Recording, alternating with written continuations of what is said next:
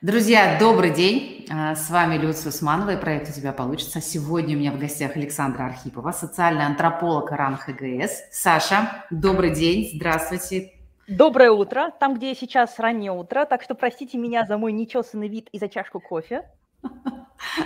Надеюсь, что мы вас не разбудили своим эфиром, и вы успели проснуться. Это самое главное, потому что сегодня мы поговорим про антропологию. Это наука достаточно для меня, я всегда в трепет вхожу от э, научных знаний, поскольку обладаю лишь любительскими да, как бы знаниями. И в то же время мы поговорим про это занимательно, что называется, понятно, популистски, если так можно сказать, чтобы это было доступно многим людям. И вот для меня, мне так кажется, что, что среди всех наук современных, вообще антропология, она такая самая сложная, она самая емкая, потому что в ней столько под частей, столько разных аспектов, потому что антропология же изучает все, что касается человека. Так вот, скажите мне, пожалуйста, Саша, почему вы вообще выбрали эту отрасль знания для себя? Почему вы именно пошли вот в антропологию? Чем она вас саму так интересует, что вы стали вот в этой сфере развиваться и доносить людям? А, знаете, часто бывает, что не человек выбирает профессию, а профессия как бы поджидает да, тебя так... за углом и выбирает тебя и говорит, милый, иди ко мне, ты будешь моим. Так, например, э, вот если вы спросите шамана э, в Сибири, э, как он стал шаманом, он скажет, что никто как бы, он не выбирал это, он вообще этого не mm-hmm. хотел. Он от этого прятался, он этого избегал. Но однажды, глухой ночью, зачеркнуто во сне, его подстерегли духи, и Духи, э, значит, споймали его, э, засунули его в котел, сварили, съели, и таким образом э, он стал частью духов, а они стали частью его, и, и каждый дух, кто приобрел кусочек шамана, так сказать, в своем желудке, он mm-hmm. как бы получил связь с шаманом, и теперь шаман неотличим, как бы неотделим от духов, он может их призывать. И это на самом деле тяжелое бремя. Вот есть бремя белого человека, а есть бремя шамана, потому что шаман mm-hmm. обязан все время поддерживать связь с духами, он не может от них уйти. Это бесконечный связной, брошенный на одиноком посту, который всегда дежурит у телефона и э, обязан связываться с ним по любому поводу. Шаманы пытаются этого избежать. Да, да, да, да. Я такие истории слушала. Так у вас подобная история случилась с антропологией? Так понимаете, э, так понимаете, антропологи. Антропологи должны, mm. антропологи становятся часто, э, потому что становятся. Были филологи, были историки, были фольклористы, а потом раз и выяснилось, что интересно изучать не просто тексты или не просто сидеть в архивах, а интересно понимать, как люди думают. И в тот момент, когда ты хочешь понимать, как устроено понимание в голове других людей mm-hmm. и складывать более цельную картинку, изучать не только тексты, но и те действия, которые с этим стоят, ты уже занимаешься социальной антропологией. И э, если э, чем, если меня кратко спросить, вот чем занимается социальная антропология, то я скажу, что социальная антропология – это понимание понимания. Но Давайте не будем забывать, что за этим словом скрываются две разные науки с очень разным набором методов. Есть антропология социальная, вот это вот понимание понимания. Если мы, я спрашиваю, занудно говорить, то мы изучаем, как развиваются разные общества и как, э, как, сказать, как развивается человек как социальное существо. Угу. Есть антропология физическая, которая занимается развитием человека как, физи- как физического существа, эволюцией, эволюцией Homo sapiens sapiens, эволюцией мозга и прочими невероятно интересными вещами. Очень. Это, как сказать, эм, разные, как сказать, разные ветви. Как правило, э, антропологи физически говорят, все идет от биологии, Антропологи социальные говорят, нет, все идет от мозга, от, от, от, как бы от социальных условий, от того, как человек себя осознает. И это всегда такая интересная драчка, когда где-нибудь встречаются физический антрополог и социальный. А вы-то как в итоге пришли в антропологию? С чего ваш интерес появился? Что вам так интересно было вот это понимание, понимание, что как все это устроено и почему вот это все происходит? Я, а, я э, вообще, как сказать, э, занималась изучением, и занимаюсь по-прежнему, совершенно от этого не отказываюсь, изучением политического фольклора, э, в первую очередь анекдотов, и написала пару книг про это. И в какой-то момент мне стало интересно не просто изучать тексты, я от этого не отказываюсь, я очень люблю изучать тексты, но и понимать, какие мотивировки двигают людьми, которые это рассказывали или слушали и за, за что их арестовывали тогда и сейчас иногда. Mm-hmm. И в этот момент э, ты превращаешься в шамана, зачеркнутого антрополога. Здорово. Спасибо. Слушайте, я бы даже никогда не могла предположить, что у вас у антропологов и у шаманов одинаковая инициализа... инициация. Можно, можно, я расскажу, можно расскажу мою любимую историю про шаманов и про антропологов. Однажды, 10 лет назад, мы приезжаем в экспедицию в, э, как сказать, на запад Иркутской области, э, где э, есть несколько поселков, деревень, и там это место когда-то было полно шаманами. Это очень шам, шаманистическое место. Но потом туда пришла советская власть, э, так сказать, всех э, лам и священников расстреляли, шаманов э, как бы запретили им шаманить. Э, и, э, и так, в общем, все существовали, а потом шаман, а потом советская власть закончилась. И тут, и как бы все эти исчезли порторги, э, горкомы, обкомы и все прочее, оно исчезло. Но у каждого бурята и у каждого человека, живущего там, есть э, шаманский корень, то есть есть как бы родство с шаманом, известным каким-нибудь.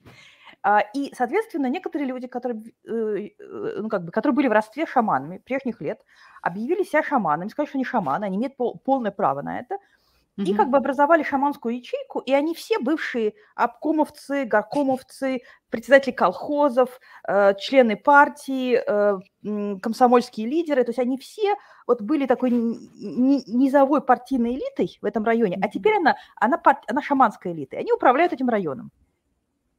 И как бы у них... Чуть поменялось, что ли? И они, как вот мы приходим на, на разговор к такому милому mm-hmm а, одному из таких, в такую деревню, и, значит, к нам в школу просто буквально несколько колониально вызывают, значит, стариков во главе с этим вот шаманом, бывшим председателем колхоза. И, э, значит, соответственно, бывшим партийцем. И он глухой. И я ему пишу как бы на бумажке вопросы. В частности, я написал вопрос. Скажите, пожалуйста, а есть что-то общее между быть шаманом и быть председателем колхоза, и быть партийным человеком?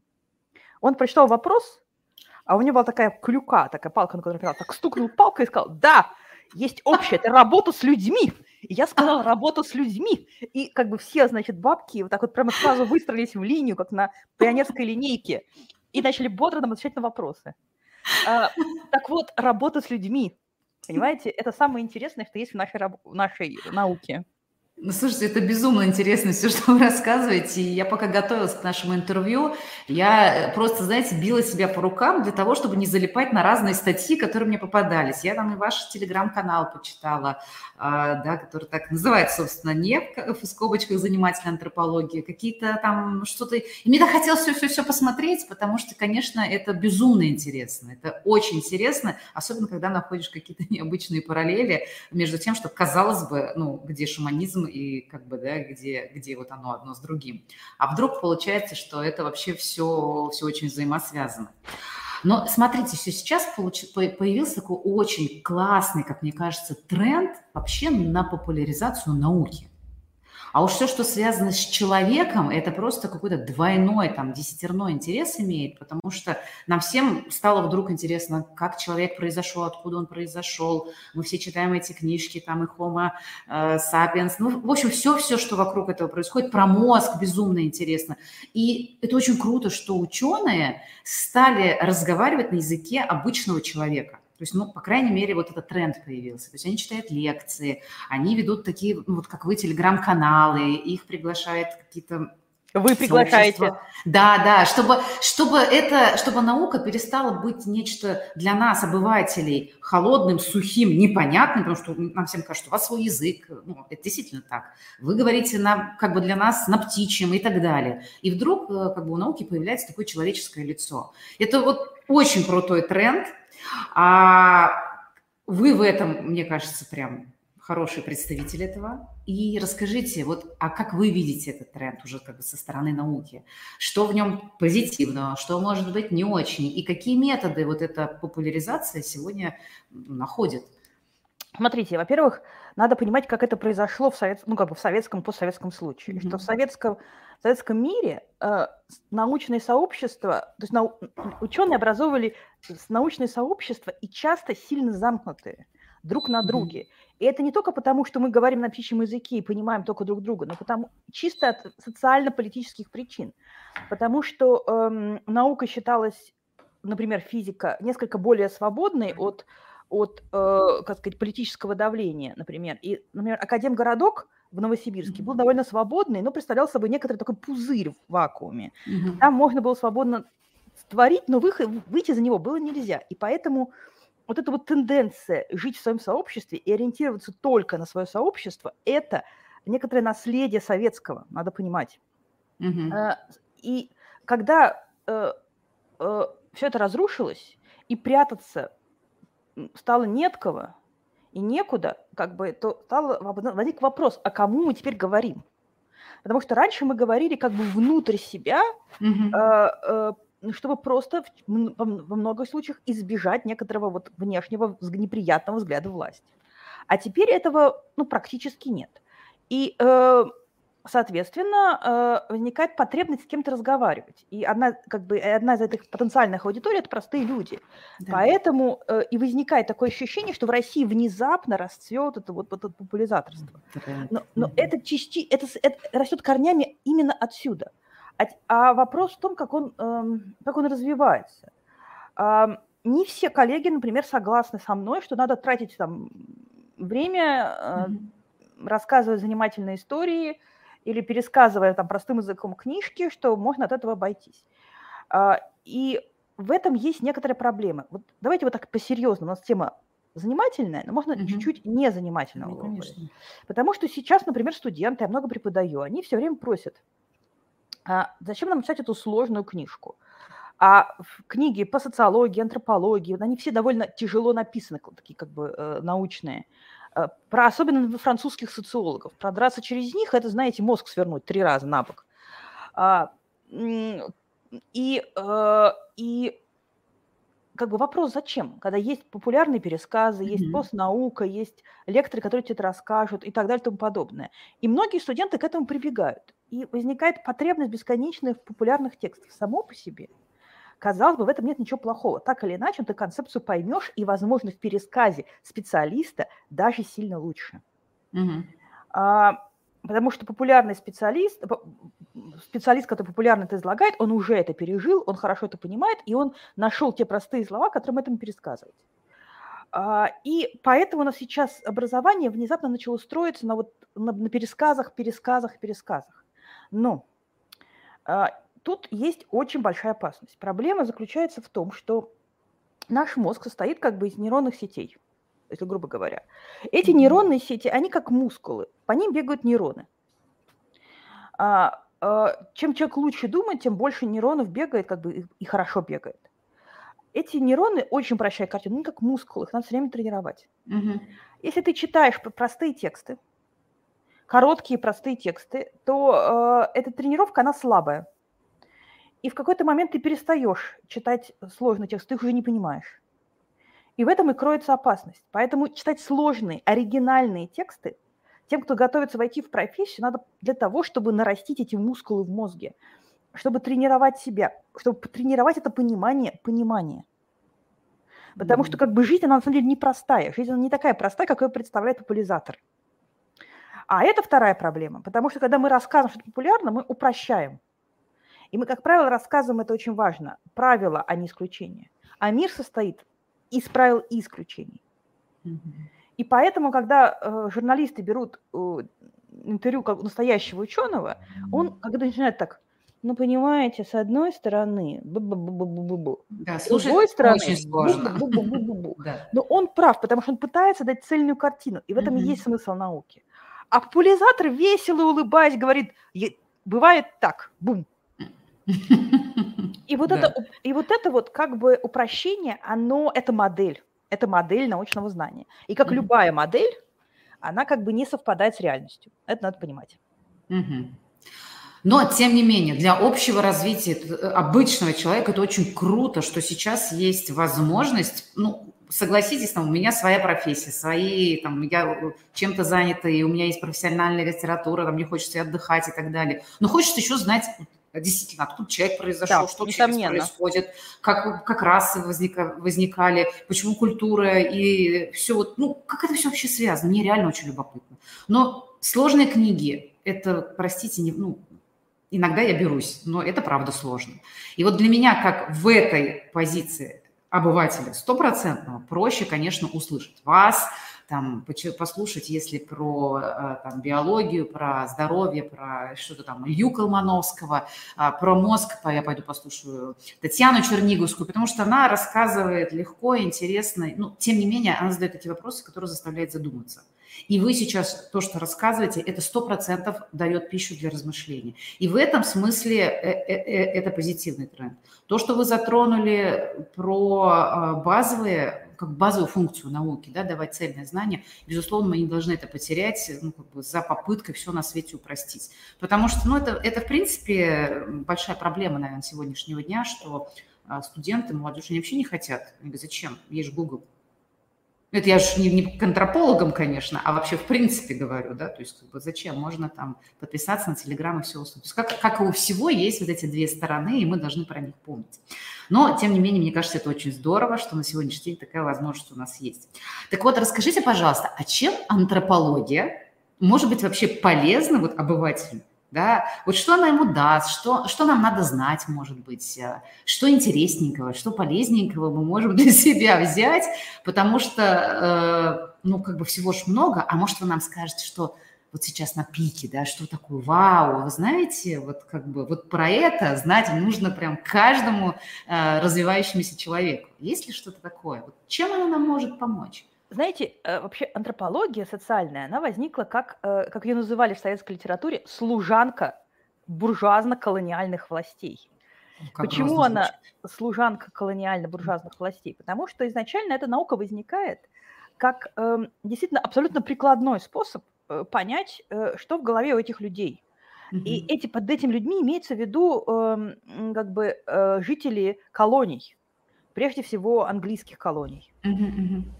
И начинается Первая мировая война, и во время Первой мировой войны э, молодой человек, работающий в лондонской школе экономики, аспирант э, второй, по второму высшему образованию, отправляется, отправляется в точнее, его отправляют пинком, я так сказал, потому что он поляк. Его зовут Бронислав Малиновский. Он из э, Австро- Австро-Венгрии, которая противник Англии. Поэтому его отправляют mm-hmm. куда подальше. Куда mm-hmm. подальше были Трабрианские острова. Я даже не знаю таких. Далеко в океане, то есть ровно на противоположном конце, ага. чтобы он там как бы разобрался с проблемой. А проблема была в том, что как бы администрация британская, она никак не могла найти общий, общий язык с местными жителями. Только, угу. Что только британская администрация не предлагала, то она немедленно а, как бы это как бы встречал штыки, школы горели, магазины не посещались и все прочее, прочее. Надо было разобраться и как бы выстроить какое-то взаимопонимание. И, собственно говоря, так родилась наука антропология. Так, собственно, Малиновский жил на Трабрянских островах и написал свои знаменитые книжки, э, в которых обосновал основной принцип антрополога – включенное наблюдение, что ты должен жить с теми людьми, которых ты изучаешь, и не просто жить mm. с ними, а как бы пытаться делать как они, э, пытаться понимать их, э, жить с ними обыденной жизнью, чтобы воспринять их картину мира. И зная вот эту картину мира изнутри, понять, в чем проблема. Давайте придумаем простой пример про стакан риса. Представьте себе, значит, э, ну, предположим, те же самые какие-нибудь Трабрианские острова.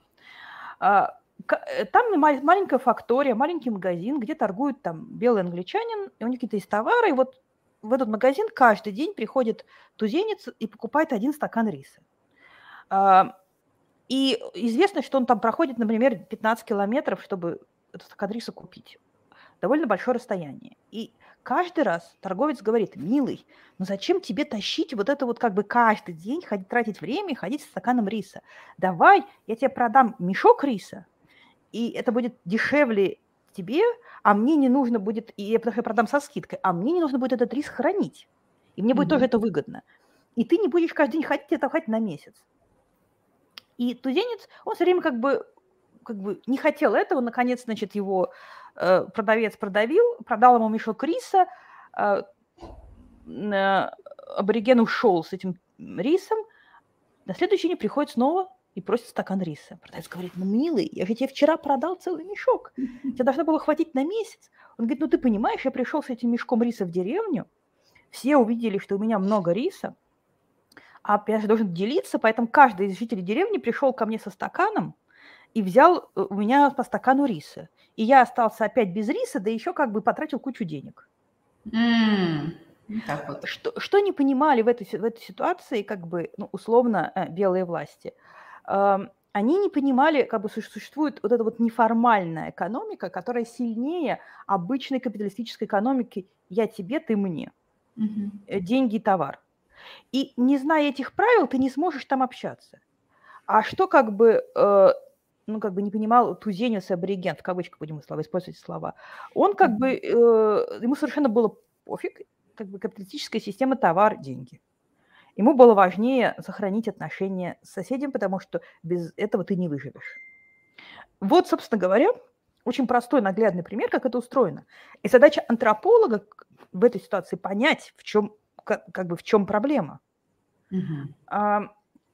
И э, постепенно и много-много лет антропология изучала вот действительно э, дальние, э, дальние острова, а, дальние места. Чем дальше, тем лучше. Потому что это вот такая действительно служанка людей, которые... Служанка, эм, ну, как бы колониального подхода. То есть мы изучаем тех людей, которые живут где-то далеко, чтобы их понять, чтобы им помочь а, хотя а, а в 50-е годы постепенно происходит поворот. И становится интересным изучать не только тех, кто живет вот где-то далеко, но, собственно говоря, изучать нас. Самих себя. Самих себя, потому что внезапно это становится не менее интересным и даже более интересным. И, и понять, как устроено наше общество и почему, как, бы, как, как действуют и думают разные группы в нашем обществе. И антропологи обращаются внутрь. И теперь целая область, прикладная антропология – вот, например, мои коллеги, антропологи, э, работают на, в КБ «Стрелка» в Москве, а, которые занимаются благоустройством, урбанизм, вот это все, вот эти вот лавочки, КБ «Стрелка», все это знают. А, и там есть целое, как бы, целый отдел антропологии, и э, там реально сидят антропологи, которые, э, которые, в принципе, призваны решать проблемы, которые называю хорошие мысля, проходят опосля. Например, какие-нибудь власти города ставят лавочки. Они хотели сделать хорошо, понимаете, вот они хотели сделать хорошо. Они поставили лавочки жителям города, и только на этих лавочках никто не сидит. Почему? И вот тут-то Mm-hmm. значит, обращается к прикладным антропологам, говорит, а почему на наших лавочках никто не сидит? Почему наш дар жителям игнорируется, а еще на этих лавочках пишут непристойные надписи? А рядом поставили лавочку деревянную, уродливую, на них старушки сидят. Что происходит? И в этот момент как бы прикладные антропологи начинают изучать этот вопрос. Но в отличие от социологов, которые, как правило, делают опросы, опросы и опросы, uh-huh. прикладные антропологи, они тонко поговорят с человеком, потусуются, понаблюдают, посидят на лавочках, а, понаблюдают за старушками, помогут им сходить в магазин и поймут, что лавочки, например, поставлены очень близко к дороге, э, и, и поэтому как бы приезжающие машины старушек обрызгивают. Или э, что лавочки на 5-10 сантиметров выше, чем надо, а старушкам, а старушки, которые низенькие, сгорблены, им неудобно на них садиться. И прочее, прочее, прочее. Угу. А, хорошо, а нам вот э, что того, что мы обращаемся там, к, к антропологическим знаниям? Ну, хорошо, я почитала книгу Ю, Юи Наваля, да, про вот это «Сапиенс», много что узнала, например, что, оказывается, человек э, вообще-то, как сказать, можно сказать, выживал все остальные виды, да, то есть он был очень агрессивный, то есть для меня это было что-то новое, ну, собственно, прикольно, да, то есть как бы мне это интересно, мне это любопытно, может быть, на что-то меня это натолкнет, какая-то мысль. Вот э, что нам нужно вообще, на что обращать внимание, может быть, на это, в этом научном знании, куда заглядывать, куда смотреть для того, чтобы лучше, опять же, познавать себя, да, то, чтобы понимать, а, вот это знание, оно как мне может пригодиться. Потому что э, ну, как бы про лавочки понятно, да, то есть, как бы, это прикладная, это, и, и, я, честно говоря, не знала, что это так происходит, для меня вот сейчас просто какое-то откровение. Я знала, что есть какие-то люди специально обученные, которые, по идее, должны это все изучать, но, честно, я не знала, что это прикладные ну, антропологи. Лавочки, ладно, а вот, например, есть раз крупные проблемы, например, в Сибири, в Сибири очень много, ну, на Урале очень много моногородов, э, которые были построены как предприятий. А, а сейчас как бы эти моногорода умирают, потому что умирают предприятия. И возникает идея, ну как бы что делать? Вот если мы хотим сохранить город как город, что надо с ним сделать? Ну и как бы э, умные, э, умные местные власти, они обращаются в КБ «Стрелка» и говорят, ну давайте вот как бы вы нам, вы нам придумаете, что сделать с городом такое, что после этого жители города прямо напрямую не рванули куда подальше строим. Угу. А, потому что нельзя же силком людей удержать. И дальше, соответственно, антропологи устраивают экспедиции, они ездят, э, разговаривают с людьми, наблюдают, куда люди ходят, где как бы они тусуются, где как бы есть какие-то места притяжения, и, и, и спрашивают, что люди сами хотят сделать. И так возникает там идея сделать, например, э, там, из одного моногорода на Байкале музейный кластер, например, э, большой с привлечением туристов, э, там где-то экологический парк, где-то еще что-то, но сделать это так, чтобы это не раздражало местных жителей. Это посерьезнее, чем лавочки. Просто проблема с лавочкой, она такая наглядная. Наглядная, да. Но а, возвращаясь к вашему вопросу, угу. понимаете, есть, такая, есть такой Стивен Пинкер, который написал замечательную книжку «Лучшая среди нас». Угу. Она крайне позитивная, если у вас как бы приступы пессимизма, я крайне рекомендую прочитать этот Если книгу. записала. Она научно-популярная, но, к сожалению, как все Стивена Пинкера, она вот такого размера, Большая. и вот такая вот, да. В принципе, у нее есть еще одна функция, можно кого-нибудь ей стукнуть. А, но... Вот она прикладная часть. Но у Стивена Пинкера как бы он, он рассуждает об эволюции человека, mm-hmm. он как бы тоже такой э, лингвист-антрополог, и для него он пытается все время понять, э, как мы движемся. И вот в этой книге «Лучшее в нас» он как раз показывает, что на самом деле мы развиваемся в, лучшую сторону, у нас уменьшается агрессия, цена человеческой жизни все время возрастает. То, что сейчас происходило вот как бы с ковидом, вот карантин, вот это все, да, ограничения да. экономические, было бы еще невозможно 50 лет назад, ровно потому, что цена человеческой жизни была гораздо меньше, и никто не заботился, собственно говоря, таким образом о людях. Слушайте, а вот и... сейчас та история... А, простите, да, договорите. Нет, сейчас, сейчас. И, и тут важно понимать, что вот как бы как приобретается это, каким образом человек меняется. Каким образом он становится лучше в терминах Пинкера? Каким образом уменьшается агрессия и прочее, прочее. В частности, из-за того, что огромное количество э, времени человека, свободное от добывания пищи и заботы о детях, э, оно направляется на узнавание информации о самом себе. И это узнавание информации о самом себе э, оказывается таким фактором, который тебя сдерживает, твои как бы агрессивные принципы и э, э, заставляет задумываться о других, и у человека вырабатывается лучше эмпатия, а если у человека вырабатывается лучше эмпатия, то, э, то, то он как бы начинает там больше заботиться о лавочках, о бабушках, о соседях во дворе, вступать в разные проекты и улучшать окружающий мир. И это неразрывно связано с приобретением знаний о мире и о себе. И в этом смысле теоретическая антропология совершенно не э, прикладная, она вот работает на этот очень отдаленный эффект. Чем больше мы о себе узнаем, тем лучше мы становимся. Угу.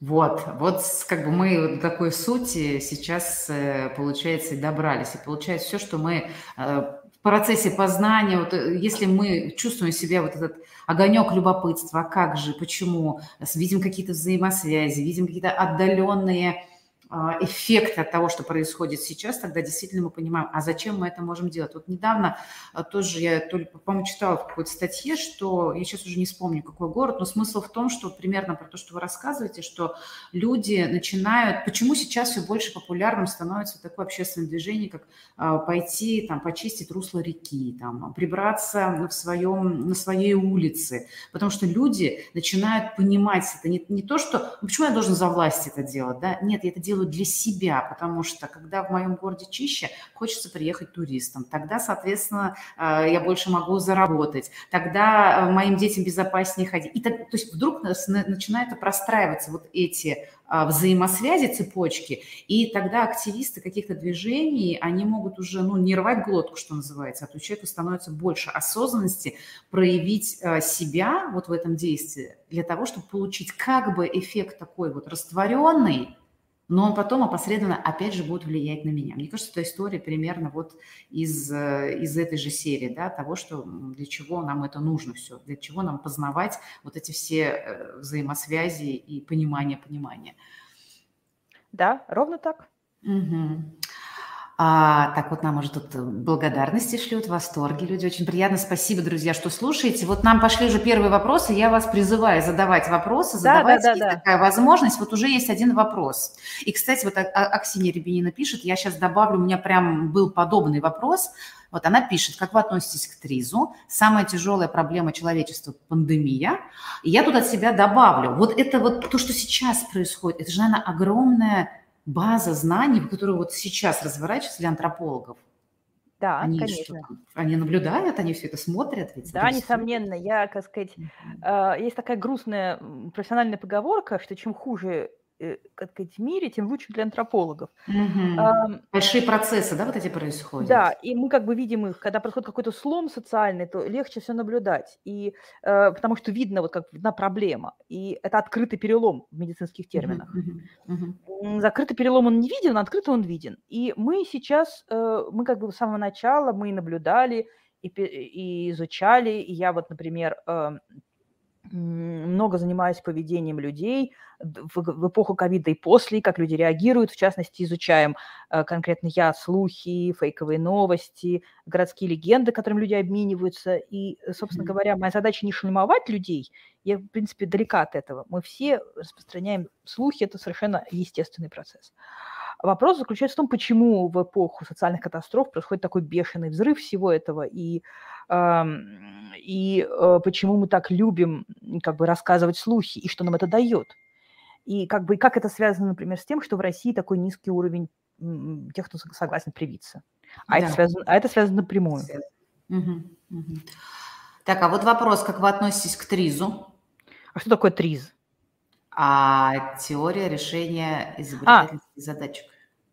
Да, нормально. Но я как бы этим не занимаюсь. Не занимаетесь. Ну да, здесь я так понимаю, что вот как раз вопрос был, как, бы, как решить вот эту проблему, да, пандемийную. Но вот на самом деле то, что вы говорите, и это же потрясающее поле для исследования, действительно. Нам, мы просто смотрим, как обыватели уже на то, что происходит, но нам, нам кажется, что за дичь вообще творится в этом мире, да, ну что вообще, как бы нам, кто-то кто считает себя здравыми людьми, а кто-то не очень, они считают наоборот, да, и вот эта война антипрививочников, что-то какое-то какое-то отношение ко всему вот этому, и нам непонятно зачастую, мы в этом потому что варимся, и у нас, наверное, не всегда а, есть возможность, как у людей науки, то есть так вот подняться, да, в метапозицию, посмотреть вот как бы на все эти процессы, уже на все закономерности большие. И вот я предполагаю, что это безумно интересно, то, что вы видите там. Да, и это на самом деле реально очень сложно, потому что реально как бы оторвать себя и посмотреть, и э, с какого-то расстояния вот это сделать это принудительное дистанцирование, это реально процесс, который, э, которому приходится учиться, и он реально невероятно психологически сложен. Да, э, как бы, причем, что антропологи такие же люди, они точно так же, вы, вы варитесь в этой же Да. среде, вы вовлечены в нее, у вас есть близкие, вы также можете там бояться заболеть или нет, и все-все те же переживания, которые есть у, у людей, они все присущи людям науки в равной мере. Поэтому, да. конечно, вот найти в себе вот эту способность абстрагироваться и в этом процессе проводить исследования. А как вы это делаете? Что вам помогает так относиться к процессу, когда вы внутри него находитесь? Um, как бы, uh, честно говоря, для себя изобрела такую как бы технику. Uh-huh. Uh, я, например, ну вот я, например, изучаю Э, кроме всего прочего, антропологию протеста. Как и почему люди выходят протестовать, кто эти люди. Вот сегодня ночью, как раз несколько часов назад, я сдала, mm-hmm. наконец, нашу большую коллективную статью про это. И э, это довольно сложно. И я, как бы лично у меня есть такая техника, как бы вдыхаю глубоко, И в процессе разговора представляешь, что вот я разговариваю, а есть еще вторая я, которая стоит и наблюдает с этим со стороны. И я пытаюсь смотреть на это со глазами вот этой второй меня, и э, которая абсолютно оторвана, хладнокровна, она как бы не двигается, пока первая Саша бегает от ОМОНовцев и mm-hmm. прыгает через оградки. То есть вы же в процессе там внутри. Да, да, да. И, э, и потом как бы я беру интервью второй Саши, что вторая Саша видела. Слушайте, это вообще круто. Но это вообще здорово, что вы такие техники используете. Это же а, вообще э, э, э, очень много вот проективных методик вообще на этом построено для самоисследования в том числе, да, вот эти игровые практики, способность растождествиться с собой и, например, стать а, той задачкой, которую ты изучаешь, да, ну это же круто. Понимаете, гораздо, гораздо, гораздо сложнее, гораздо сложнее а, Э, гораздо сложнее. Бывает и другое. Потому что, как мы помним, вот первое правило антрополога, есть сери... фэнтезийный сериал «Первое правило волшебника», это второе правило волшебника и так далее. Есть также первое правило антрополога. Вот первое правило антрополога, оно говорит, что надо, э, э, как сказать, пытаться понять человека, буквально влезть ему в голову, слиться с ним. Uh-huh, И для этого тебе нужно ни в коем случае его не раздражать. Значит, второе ага. правило антрополога не навреди, но об этом потом. А, и, э, а вот представьте себе, вы беседуете с милой старушкой в Вологодской области, и э, в процессе разговора выясняется, что она была охранником в сталинском лагере в молодости. Ну и потом она там в 60-е годы тоже продолжала там служить. И она так, в общем, как бы с некоторым, э, с некоторым, ну то есть ей там уже под 90, но она как бы с таким Э, С опломбом? Опломбом, да, рассказ, как она издевалась над заключенными женщинами. А вы, вас внутри, вот эту вторую Сашу, ее тошнит. Mm-hmm. Но вы не должны никаким образом это... А вы должны в этот момент э, искренне выработать в себе как бы некоторую эмпатию и как бы для того, чтобы получить что-то от человека, вы должны как бы с ним сниться. Вот это очень трудно. Это действительно трудно. Я, я просто, вот вы сейчас рассказываете, я пытаюсь это представить себе. Я в какой-то степени могу себе это представить, потому что я провела уже более 150 интервью. Конечно, они более ну, такие житейские, ненаучные, естественно, но тем не менее я примерно понимаю, о чем вы говорите, это безумно сложно. И работа, что... Э, вот хорошая работа, извините, что перебиваю, просто звук mm-hmm. запаздывает на секунду. А-а-а. Работа журналиста, на самом деле, хорошего, классного журналиста, она на самом деле на это похожа, потому что mm-hmm. когда меня интервьюируют классный, хороший журналист, вот вы, например, вы улыбаетесь, киваете, вот я чувствую как бы эмпатию сходящую. И когда меня интервьюируют хорошие журналисты-расследователи, они улыбаются, они кивают, они подшучивают, они прямо, ты как бы таешь как воск. Mm-hmm. А когда интервьюируют непрофессиональные журналисты, они, они как бы говорят, ну чего ко мне пристать с этими цифрами? Э, и прочее, прочее, прочее. То есть они как бы начинают тебя отталкивать. Mm-hmm. Mm-hmm. Да, я просто представляю, вот сколько чувств внутри, да, а тебе, как ученому, нужно в этот момент с холодной головой взять информацию, зарегистрировать ее для того, чтобы потом использовать в исследовании. А у тебя внутри может все кипеть. Да, это, конечно, потрясающий навык, и его, конечно, вы, наверное, как тренируете в том числе, но и опыт, да, конечно. Да, да, да. Конечно, это опыт, который сын ошибок трудных с одной стороны, а с другой стороны, слава богу, что есть какие-то практики, которые вам помогают. А вот знаете, что мне интересно? А сейчас, а, вот если мы возьмем антропологию в таком прям широком смысле, где у нее много подраз... ну, разновидностей, вернее, подразделов, да, э, она ведь сейчас взаимодействует с а, другими дисциплинами. То есть такой междисциплинарный подход, он сейчас все больше, по-моему, развивается, и в науке в том числе. То есть сейчас вот на стыке знаний что-то происходит невероятное, какие-то открытия. В антропологии тоже есть место большим открытием до сих пор? Или это все-таки некая просто, ну, такая исследовательская регистрация того, что происходит? Ну, я имею, я имею в виду даже какие-то сенсации. Вау, там, ой, надо же, мы не знали, оказывается, это так. Что-то происходит сейчас в научном сообществе? Ну, конечно, э, куча всего Расскажите происходит. Ну, вот, например, есть мой любимый, обожаемый Роберт Данбор. Угу.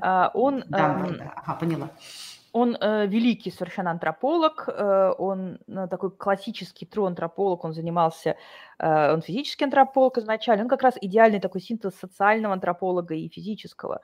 Э, у него первое образование биологическое, если не изменяет память, э, и он как раз очень грамотно к этому подошел. Он э, изучал э, размеры мозга у, э, ну, как бы, э, у разных, э, у разных э, человекообразных обезьян и ископаемых гоминид. Это можно сделать сложным образом по как бы слепку экрана. Mm-hmm. Черепа, мы находим много черепов. Mm-hmm. И в совокупности, спустя много лет работы, мы получили некоторую знаменитую как бы кривую Данбора, которая показывает, что мозг человека начал как бы, он как бы, ну как бы мозг гоминид, он рос, рос, рос, а потом он как бы Homo sapiens как бы произошел такой резкий скачок. И э, вопрос заключается вот в чем, что этот скачок, видимо, э, Дандебр связал с возникновением языка. Ага. А, почему это и как это все увязано? Почему все время говорим о числе Данбора, кривой Данбора? Да, да, да. Что, э, что есть вокруг человека много, как бы, э, все, все наши родственники, э, человекообразные обезьяны, они, в общем, довольно социальны. И, например, шимпанзе, они существуют только в группе. И э, эта группа, она там имеет какой-то стандартный размер, и как бы шимпанзе может запомнить определенное количество особей, с ним взаимодействовать. Чем это дальше важно начинает, что сказал Данбар, что чем больше мозг, чем больше у него нейронных связей, тем больше можно запомнить. Но для того, чтобы удержать группу, надо постоянно заниматься грумингом, поглаживанием, троганием, вычесыванием в шеи, легким сексуальным петингом. И это как бы взаимосвязано. Ты так удерживаешь группу ты как бы кого-то грумингуешь, а тебе за это банан. Uh-huh, uh-huh. Соответственно, как бы чем выше ты по статусу, тем больше тебя грумингуют. Самки грумингуют альфа-самца там в два раза больше, чем бета-самцов. При этом альфа-самцов они грумингуют публично и все вместе, а бета-самцов тихо, поодиночке и, по, и в кустах. А, ну и, и так далее и тому подобное. А чем больше растет социальные связи, тем больше ты запоминаешь людей. И чем больше ты можешь вовлечь, вовлечь в свою группу. Но ты должен каждого из них груминговать. А дальше возникает момент X, когда э, мозг человека большой, он может э, запомнить и сделать большую группу вокруг себя. И это как бы важно в целях выживания. Однако ты должен груминговать э, всех их. А если ты будешь груминговать всех их по очереди, да. то ты как бы, у тебя не хватит времени, то, чтобы добывать еду и размножаться. Проблема. И тогда, говорит Данбор, возникает язык, потому что язык – это груминг второго порядка. Потому что так ты понимаешь, вот кто-то кого-то бросил, и брошенный ходит, э, ходит по кругу, и все его по очереди утешают. На это уходит много времени. А mm-hmm. сейчас как бы приходит Маша и говорит, э. Э, Ой, меня бросил Петя. И все такие, о, Маша, Петя козел, мы тебя любим, а, а у Пети мама плохая. И как бы и одновременно – происходит грумингование несколькими людьми. И, и как бы э, язык – это груминг второго порядка. Он позволяет быстрее устанавливать социальные связи. И э, поэтому у языка есть вот эта вот вторая социальная функция. Э, и это показано наблюдением многих антропологов. Вот, например, Маршал Саллинс, такой интересный антрополог, он ездил э, к э, племенам Южной Америки, например, я на маме, и он наблюдал, как они общаются. То есть там нам казалось бы, охотники-собиратели должны все свое время охотиться и собирать, охотиться и собирать. Нифига. Они охотятся, собирают по минимуму, а все остальное время они сидят и трындят. А, и казалось бы, что это какое-то бессмысленное эволюционное поведение, но нет. Понимаете, эм, абсолютно нет. Потому что вот это вот трын, трынжение, вот это вот как бы бесконечный обмен сплетнями, это укрепляет социальные связи. Ты эм, выливаешь свои проблемы, чувствуешь способы решения, получаешь кучу ненужных тебе советов, но за этими советами стоит вот эта вот демонстрация. Я здесь, я рядом, я готов тебе прийти на помощь. Ну ладно, хорошо, я на маме. Окей, Южная Америка, далеко и непонятно, где это. Данбар пошел дальше. Он, например, э, его как бы сотрудники, они, не знаю, как им это удалось, честно говоря, записывали разговоры, которые ведут э, люди, вышедшие на перерыв, в обеденное время а, в регионах, где есть офисы, а, в Западной Европе и в Америке. Ну, условно говоря, вот как бы в районе э, в Нью-Йорке, в Манхэттене, они записывали в барах разговоры, потом анализировали записи. Тысячи записей. Они записывали по 15 минут каждого разговора. Произвольно, спонтанно. И выясняется, что эти, эти разговоры коллег, они тоже построены на том же самом. Это бессмысленный обмен советами и высказывание из серии «Ах, Маша, какое у тебя красивое платье». Mm-hmm. Важно ли нам сказать Маше, что у нее красивое платье? На самом деле нет. Что мы этим сообщаем? Мы этим сообщаем, что я Машу помню, я ее выделяю из остальных, я замечаю ее, что я ее поддерживаю, что она мне нравится и так далее. И человеку необходимо испытывать эту вот поддержку, этот груминг вербальный. И поэтому люди постоянно этим занимаются. И неважно, мы офис, мы живем в Нью-Йорке и mm-hmm. ходим в офис, или мы в племени Мумба-Юмба. А, а с, с карантином и с ковидом это нарушилось. Вот. И тут начали возникать сильные психологические проблемы, потому что, с одной стороны, люди чувствуют нехватку вот этого груминга, но не могут это выразить. Они пытаются это, э, это увеличить за счет э, зум-связей, э, как бы общения в зуме, но э, этого эффекта не получается, потому что а почему? Нужно, потому что тебе нужно, тебе нужно э, именно э, не просто общение, как передача информации – Тебе нужно вот это вот фатическое, такое так называемое бессмысленное общение, при котором человек рядом, когда ты можешь его коснуться, ты интуитивно чувствуешь дистанцию. А, чем ближе ты к человеку, тем, тем как бы э, э, сильнее между нами связи. Знаете, кто ближе всего среди родственников друг к другу находится в пространстве?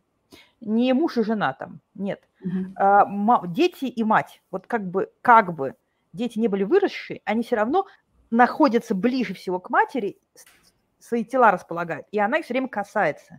Угу. Совершенно как бы там пылинку стряхнет, там, по голове погладит, там, как бы, вот что-нибудь такое там. Э, и эм, это очень важно.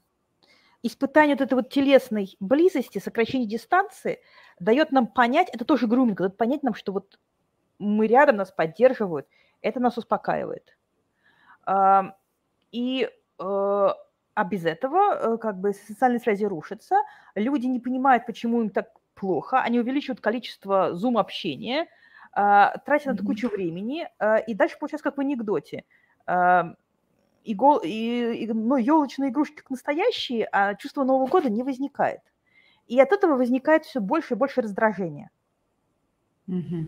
А вот я, очень вы здорово все это объяснили. А вот скажите, вот попытка компенсировать нехватку, особенно когда вот сейчас в пандемии, вот этого реального общения, тем, что мы все больше зависаем в социальных сетях, она вот тоже из этой же области. Да, есть, конечно. Мы как бы хотим найти там вот это подтверждение, что меня помнят, знают, да. любят, что меня я погладили, да. что я что существую. Я существую да оно нам как-то, вот, оно не является здесь суррогатом, оно действительно нам дает это ощущение. Ведь мы не зря там висим, переписываемся, нам так здорово, что мне ответили в комментариях. Но действительно приятно, когда тебе отвечают, когда с тобой общаются, когда вот это... Иногда ведь на какие-то посты такой батл происходит, и мы такие, вау, тут же целая тусня, нам, мы вовлекаемся в это. Да, вопрос в том, насколько мы чувствуем это чувство вовлечения. Если мы чувствуем mm-hmm. реально чувство вовлечения, что мы не только пишем, нам отвечают, тогда mm-hmm. да.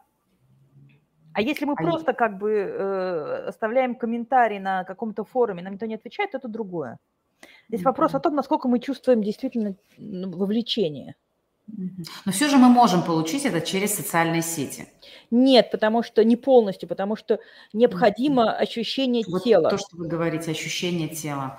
То есть получается, а... мы сейчас в таком катастрофическом объеме этого недополучаем. Да, и вот Данбар, собственно говоря, проводил это исследование, о котором я говорю, рассказываю, одно из своих многочисленных исследований, в частности, на группе э, стариков и младенцев. Э, ну, нормальных младенцев, младенцев, оставленных в домах, в приютах с рождения – и, соответственно, на стариках, которые живут в семьях, и на стариках, которые живут в домах престарелых. Э, и выяснил интересную закономерность. Например, если как бы происходит такое телесное, около телесное взаимодействие, еще раз, не обязательно даже касаться, ну, надо быть рядом. А, и постоянный груминг, это, например, затормаживает развитие, тормозит развитие болезни Альцгеймера у стариков. Так. То есть... Там э, сложные физиологические угу. долгие выкладки, но пропуская 40 страниц, э, вывод следующий, это затормаживает развитие Альцгеймера. Ну и поэтому, собственно, нам еще и рекомендуют там объятия, да, там вот это теплое, погладить друг друга, там Несомненно, рядышком побыть. Да. Вот это все, и, ну, собственно, психологи про это говорят, это относится в том числе, например, если мы говорим про эмоции, это контейнирование эмоций, когда да. мы можем друг с другом поделиться да. вот этим состоянием и понять, что ты не один, когда твое тело не может воспринять вот весь груз например, ну, какой-то печали или проблемы, которые у тебя есть, то второй человек фактически а, становится продолжением твоего тела и дает себе вот эту необходимую Да, поддержку. нет ничего, и нет ничего полезнее бесполезной речи в этом смысле. Вот, ну это, и это вот с, этот, с этой точки зрения я обращаю ваше внимание на то, как мы любим плюшевые игрушки, даже mm-hmm. во взрослом возрасте, как нам важно это обнимать. А, понятно, что плюшевые игрушки, а, они как бы для женщин часто как бы является таким как бы похожим на маленького ребенка, по сути. Mm-hmm. И даже есть целая теория, объясняющая это именно таким образом, что эволюционно как бы вот женщине приятно маленького ребенка держать, поэтому как бы приятно спать э, с плюшевой игрушкой. Но вот это вот желание кого-то обнять, оно э, распространяется на плюшевую игрушку, поэтому нам ребенку комфортнее спять, спать, обнимая игрушку. Или, например, домашние животные. Вот я, у, меня, у меня кошки старше 16 лет. 16 лет она спит рядом со мной, вот здесь на плече. И это просто какое-то невероятное ощущение, что она всегда рядышком. Тепленькая такая, приятненькая. Да, это... ровно оно. Угу. У нас вопрос еще один есть. Если взять среднего жителя города, скажем, в средние века, в начале 19 века, в начале 20 века, сейчас, сильно ли они отличаются в поведенческих реакциях, возможностях адаптации и так далее? Сильно. Интересно сильно. Да, и жители современной Москвы, например, тоже друг от друга сильно отличаются адаптационно. Сильно, сильно, сильно, да. А, ну, как бы универсали вообще очень мало. То есть, как бы, а, и универсали такая сложная вещь, но, конечно, а, на габитус, то есть набор привычек, установок человека средневекового Западной Европы, он как бы довольно сильно от нас отличался. Угу, угу. Но это уже все здесь исторический, культурный э, аспект, я не знаю, экономический, он же влияет на нас безусловно. Даже мы в ковид другими стали, собственно. Конечно. Конечно. Контекст на нас очень сильно влияет. Смотрите, я еще нашла несколько вопросов, которые задали вам ваши подписчики в телеграм-канале, когда вы разместили анонс нашего эфира. О, прекрасно. Да, я зашла, посмотрела, что там были отклики, и я их зачитаю, чтобы они ну, получили ответ на свои вопросы. Итак, а вот что нужно не всего антропологу для сбора информации от людей при работе в поле, в кавычках? Я не очень понимаю, что это, но вот вы, наверное, знаете. Ну, вообще желание разговаривать. Ага, когда, это... когда информанты от тебя бегают, это очень утомительно за ним бегать.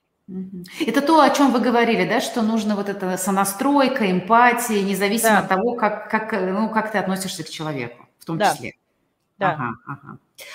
А вот написали, интересует антропология благотворительности. А, ну, про это есть на самом деле есть долго, ряд, да? есть ряд э, англоязычных работ. Это mm вообще очень, э, очень важная, интересная тема. И у нас сейчас это тоже как бы развивается.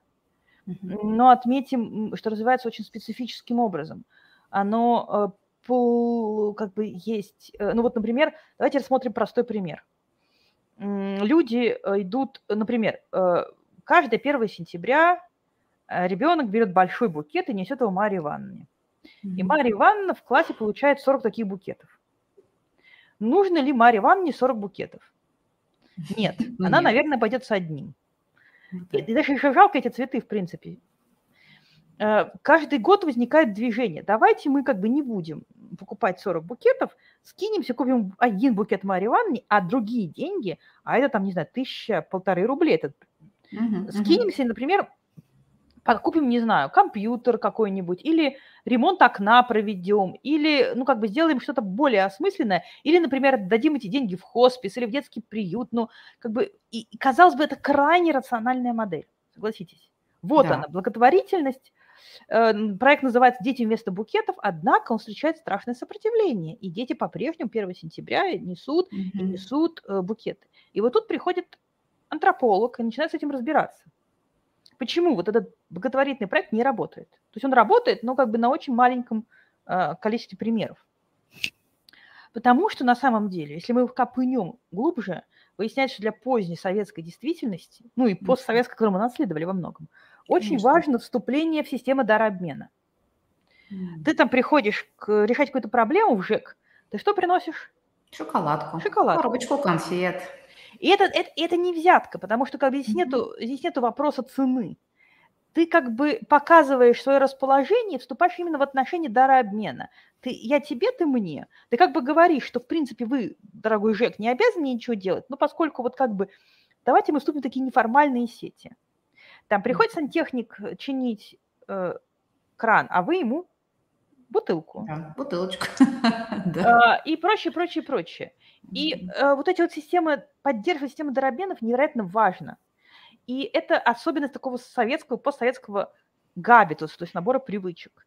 И поэтому э, этот даробен важен в школе.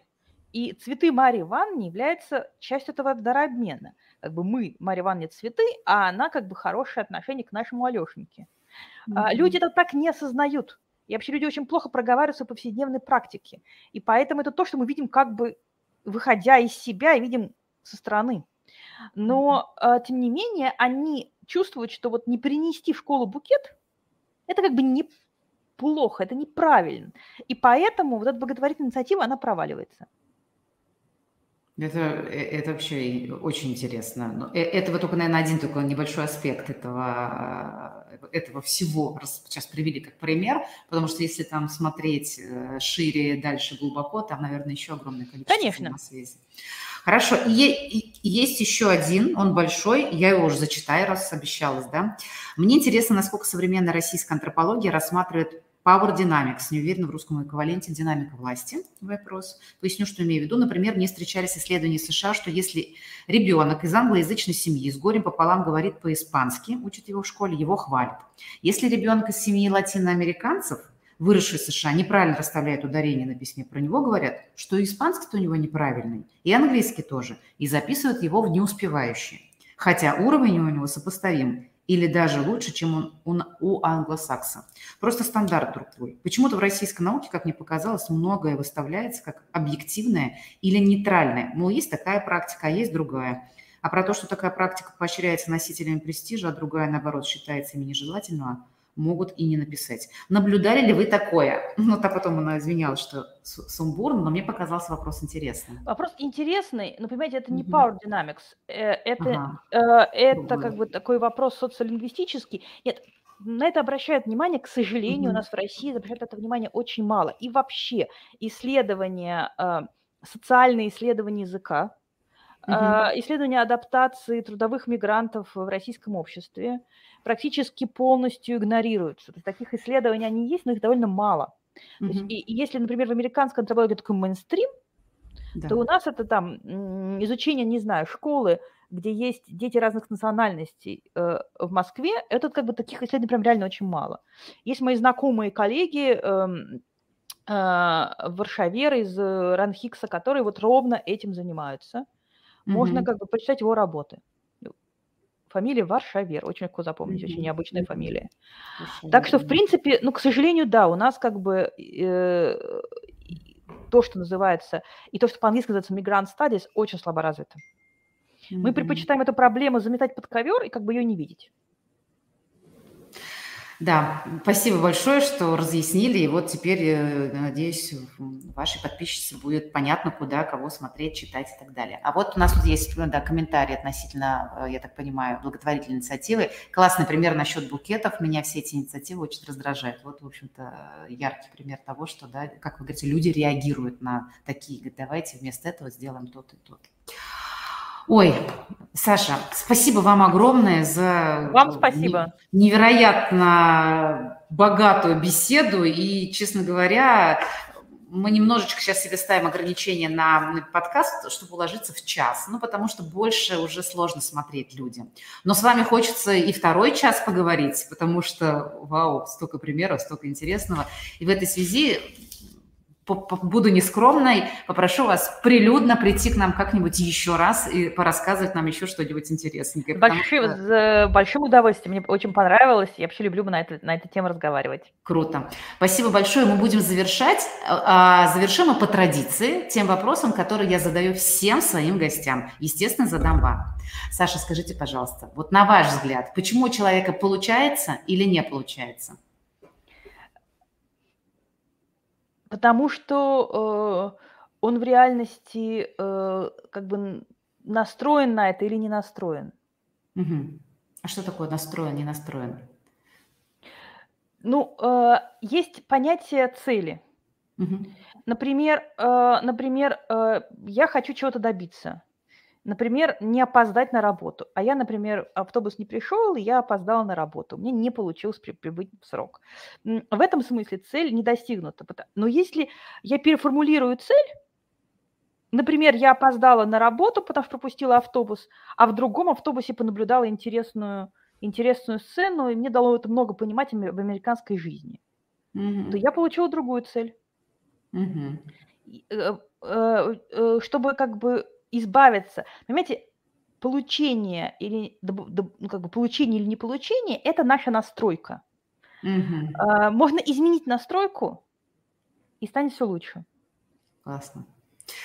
Спасибо большое вам за... У меня просто, я сижу и просто в обалдевании. Все было очень, очень интересно. Спасибо До новых встреч в таком случае. До новых встреч. Да, друзья, спасибо за вашу активность. И да, увидимся в следующих подкастах. Саша, до свидания. До свидания. Пока.